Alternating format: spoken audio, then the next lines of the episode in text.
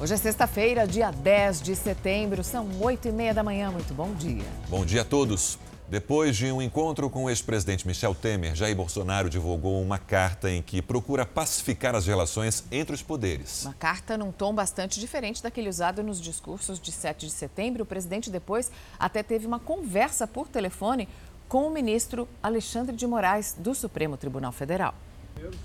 Em 10 tópicos, Jair Bolsonaro afirma que nunca teve a intenção de agredir os outros poderes. A harmonia entre eles não é vontade dele, mas determinação constitucional e que todos, sem exceção, devem respeitar. O presidente sabe que boa parte dessas divergências decorrem de conflitos de entendimento acerca das decisões adotadas pelo ministro Alexandre de Moraes no âmbito do inquérito das fake news.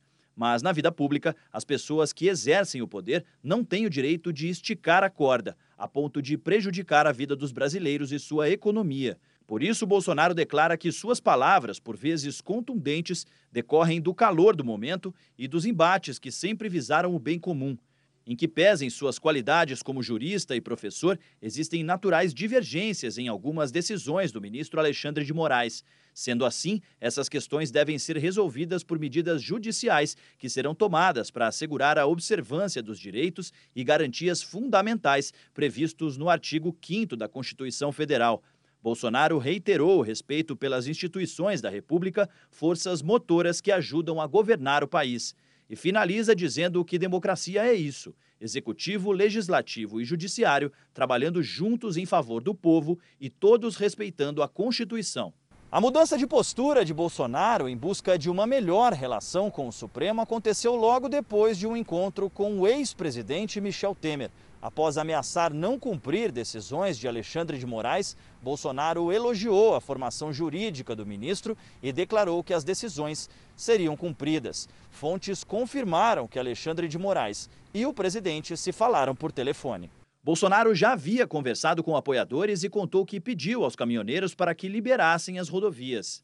Vou conversar com os caminhoneiros é, para a gente tomar uma decisão, ok? Um grupo de caminhoneiros foi recebido pelo presidente, mas durante o encontro não foi pedido o desbloqueio das rodovias. Bolsonaro demonstrou preocupação com uma manifestação que pudesse provocar desabastecimento e inflação. Entre algumas pautas, os manifestantes cobram a redução do preço do combustível e do frete. A intenção é que sejam recebidos pelo presidente do Senado, Rodrigo Pacheco. Além disso, eles continuam protestando contra o Supremo. Nós estamos mobilizados pelos direitos de liberdade, direitos de expressão, é, direito de manifestação.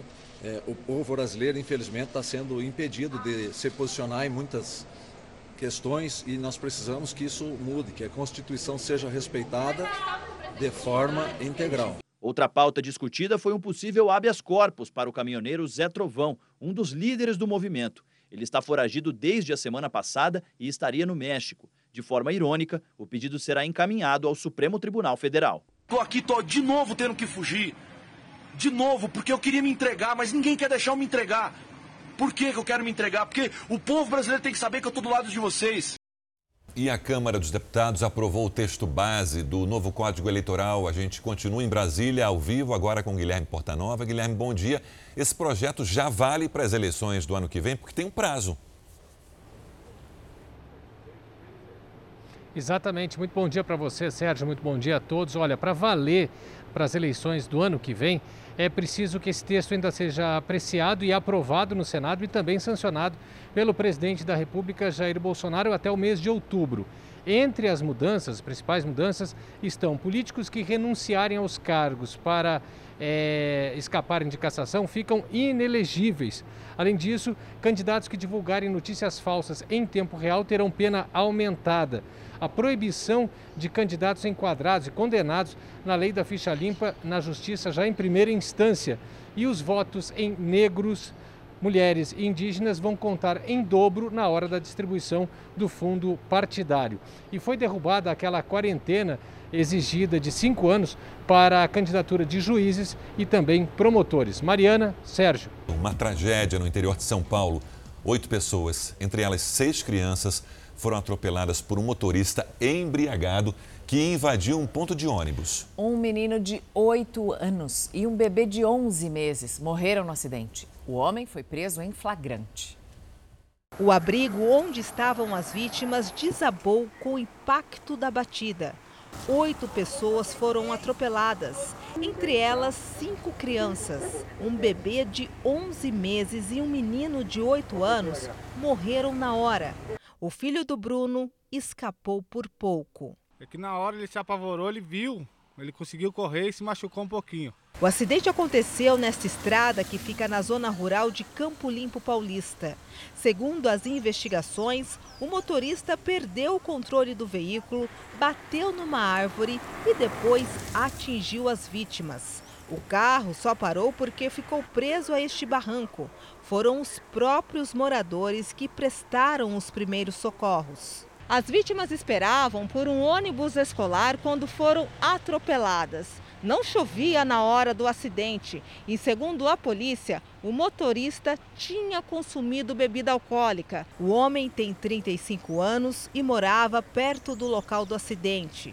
Ele foi retirado do carro muito alterado. Fala pastosa, agressividade, o cheiro de álcool era muito forte. A estrada onde o acidente aconteceu é estreita e movimentada.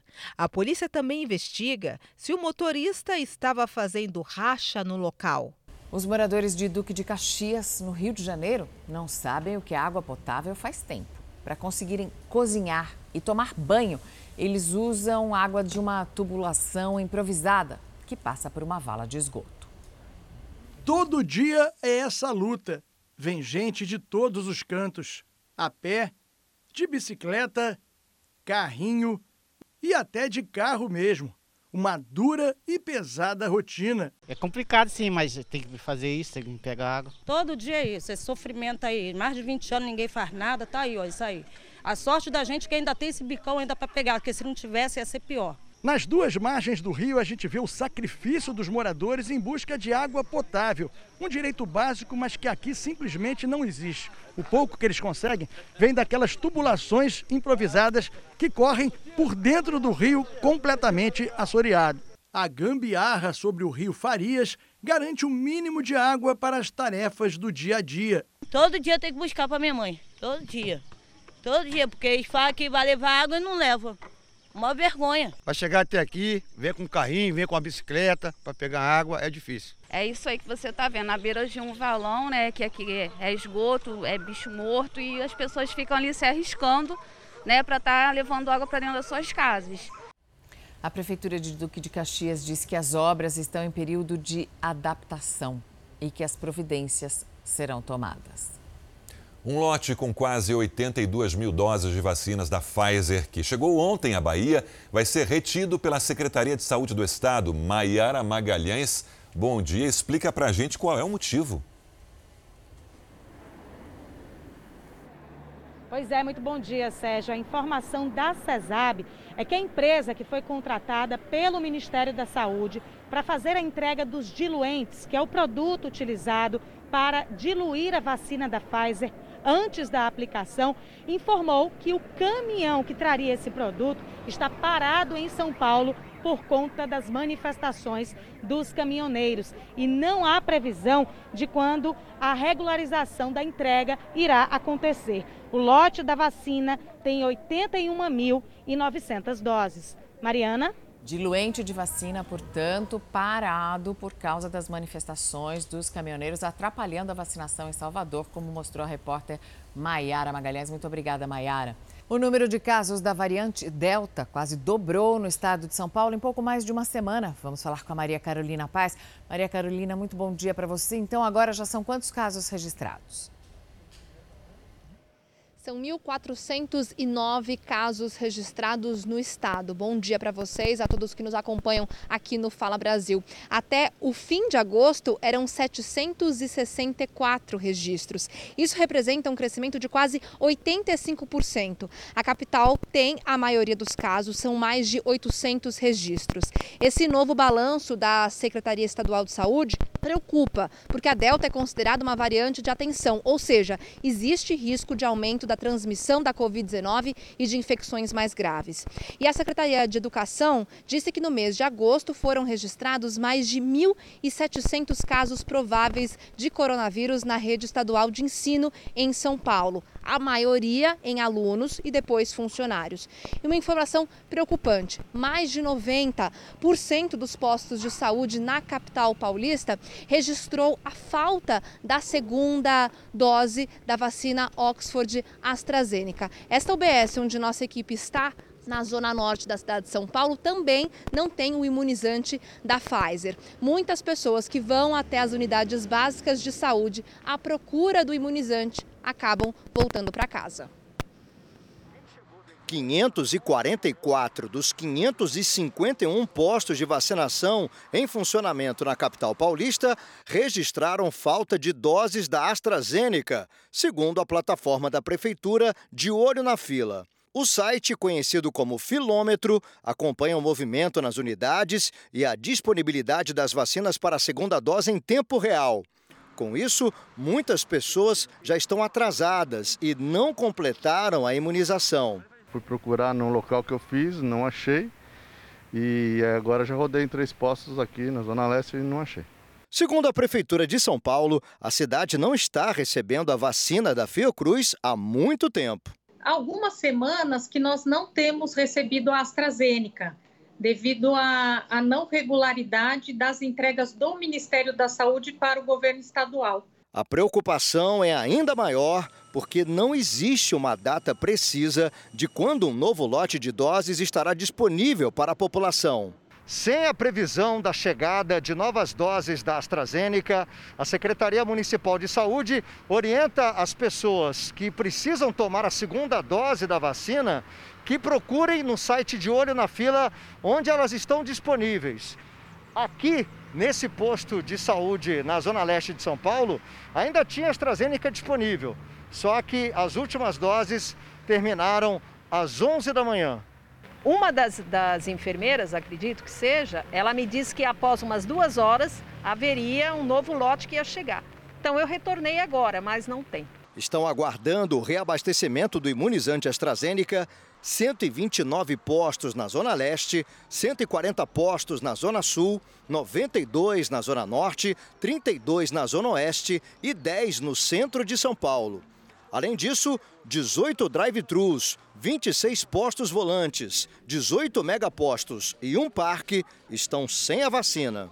Em nota, o Ministério da Saúde informa que antecipou o envio para o dia 1 de setembro de 315.500 doses da AstraZeneca para o estado de São Paulo e que não vai garantir doses para estados e municípios que adotarem esquemas vacinais diferentes do que foi definido no Plano Nacional de Imunização.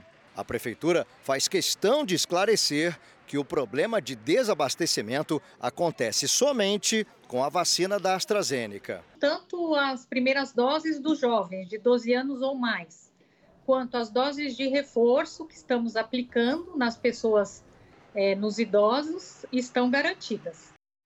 O fogo toma conta de um parque em Belo Horizonte. Vinícius Araújo mostra pra gente. Vinícius, bom dia. Nesse momento, são quantos focos de incêndio? Tomou uma grande proporção?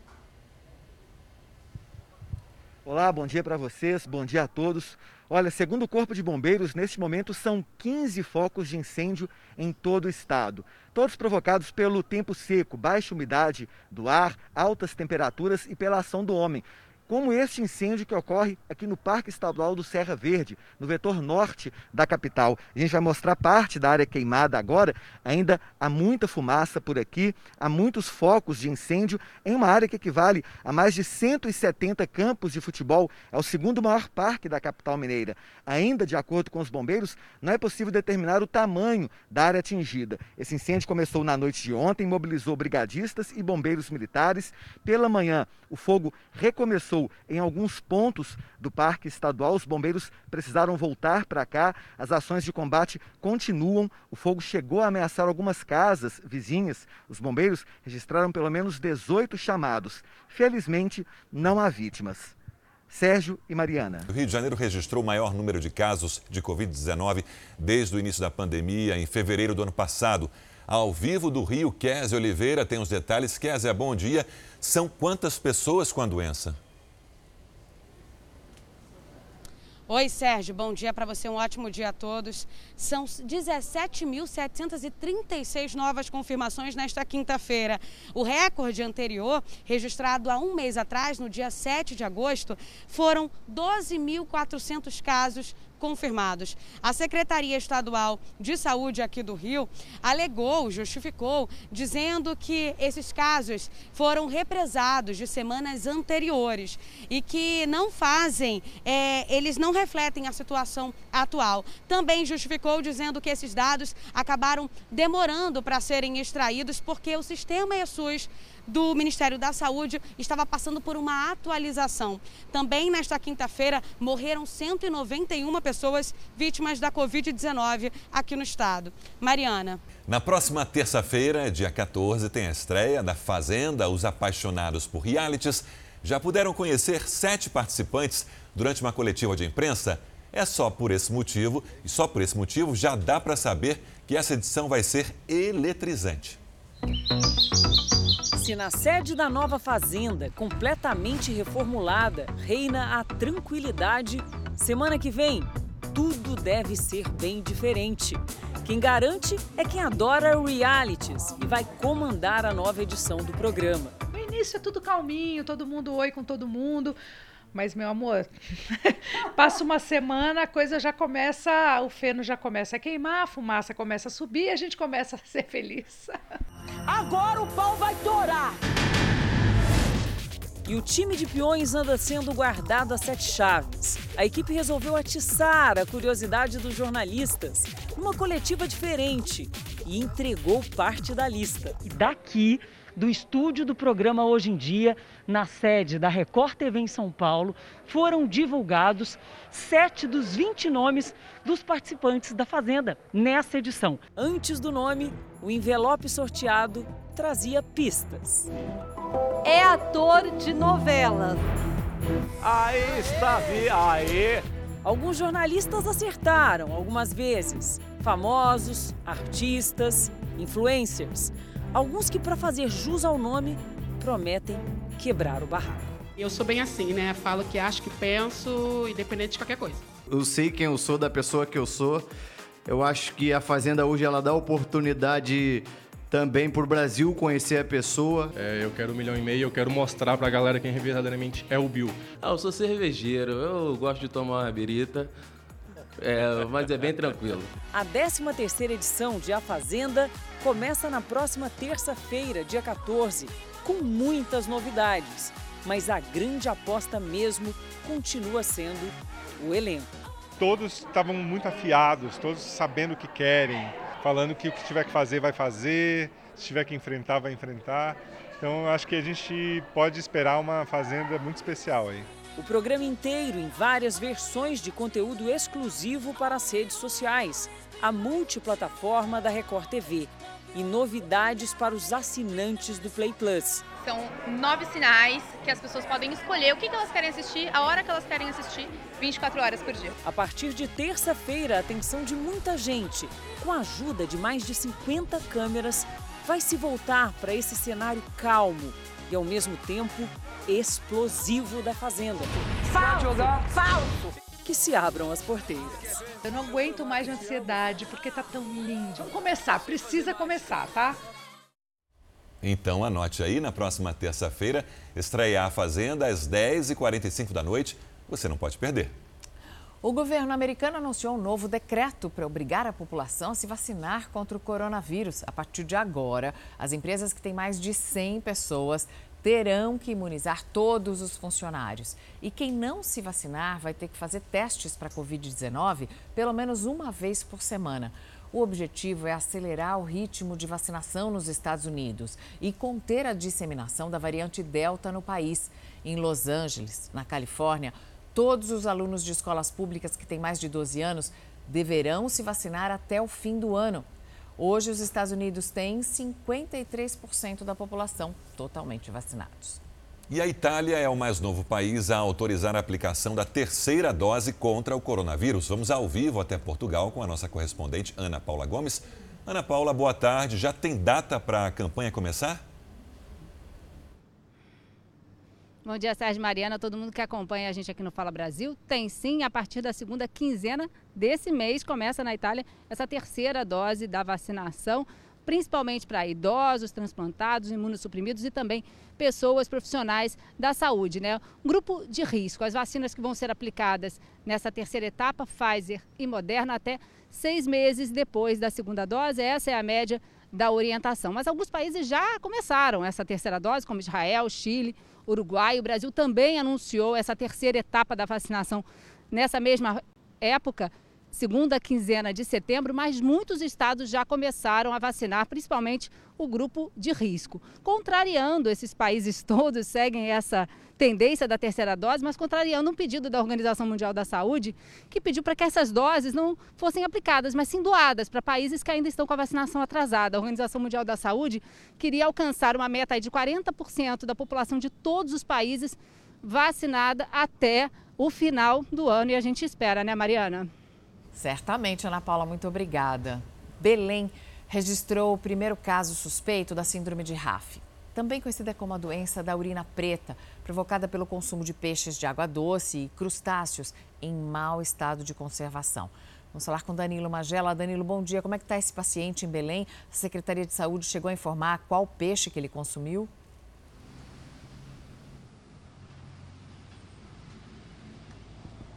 Olá, muito bom dia. Tudo está sendo apurado ainda, viu? Um laboratório de Santa Catarina está analisando o material genético tanto da pessoa quanto do pescado consumido. O resultado que vai definir se é a síndrome de RAF sai em breve. Essa pessoa está há cinco dias internada em um hospital aqui de Belém e seu estado de saúde é bom. Ela teve sintomas comuns dessa doença, como dores pelo corpo e até mesmo uma urina mais escura. A gente segue acompanhando esse caso, mas a situação mais crítica continua sendo no estado do Amazonas, estado vizinho aqui, e confirmou ontem seis novos pacientes com a síndrome de RAF, totalizando 61 casos com uma morte. Mário, Sérgio. Obrigado, Danilo. Depois de 22 dias na cadeia, o cientista de dados preso por engano no Rio de Janeiro foi solto. A gente mostrou esse caso aqui no Fala Brasil. A polícia admitiu o erro ao confundir o jovem com um miliciano. A ansiedade deu lugar ao alívio.